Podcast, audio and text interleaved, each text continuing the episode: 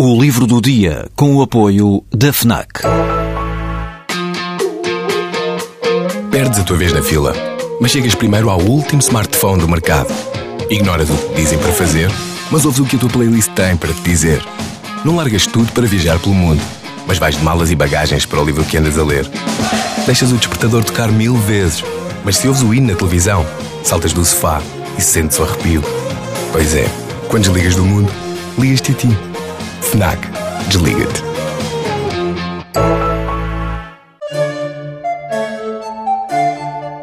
O mundo ocidental, tal como conhecemos hoje, garante o historiador Paul Venn, já não deve nada daquilo que é à Roma antiga. A mudança radical introduzida pelo cristianismo transformou tudo e afastou-nos definitivamente de uma civilização de que já só reconhecemos os traços dispersos que chegaram até nós na forma de anfiteatros e aquedutos.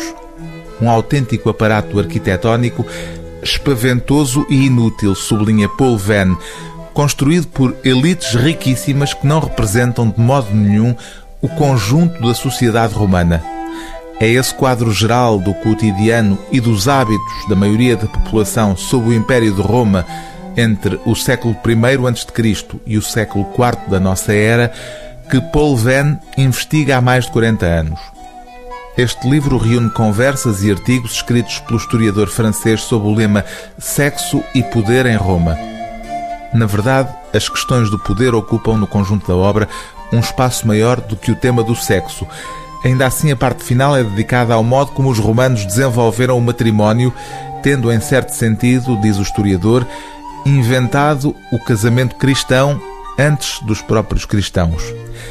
Outro aspecto curioso tem a ver com o modo como, na Roma antiga, a maioria dos cidadãos, com uma certa indulgência, considerava a homossexualidade um facto normal, ou pelo menos, especifica Paul Venn, a homossexualidade ativa. Em contrapartida, sublinha o historiador, um colossal desprezo subjugava o adulto macho e livre que fosse homófilo passivo, ou como se dizia, impúdicos. A malícia pública lançava suspeitas sobre alguns estoicos por camuflarem uma feminilidade secreta sob uma exagerada afetação de virilidade, e creio que se pensava no filósofo Seneca que preferia os atletas aos rapazes o indivíduo passivo não era mole por causa do seu desvio sexual, muito pelo contrário. A sua passividade não era mais do que um efeito da sua falta de virilidade. E tal pecha continuava a ser um vício capital, mesmo na ausência de qualquer homofilia.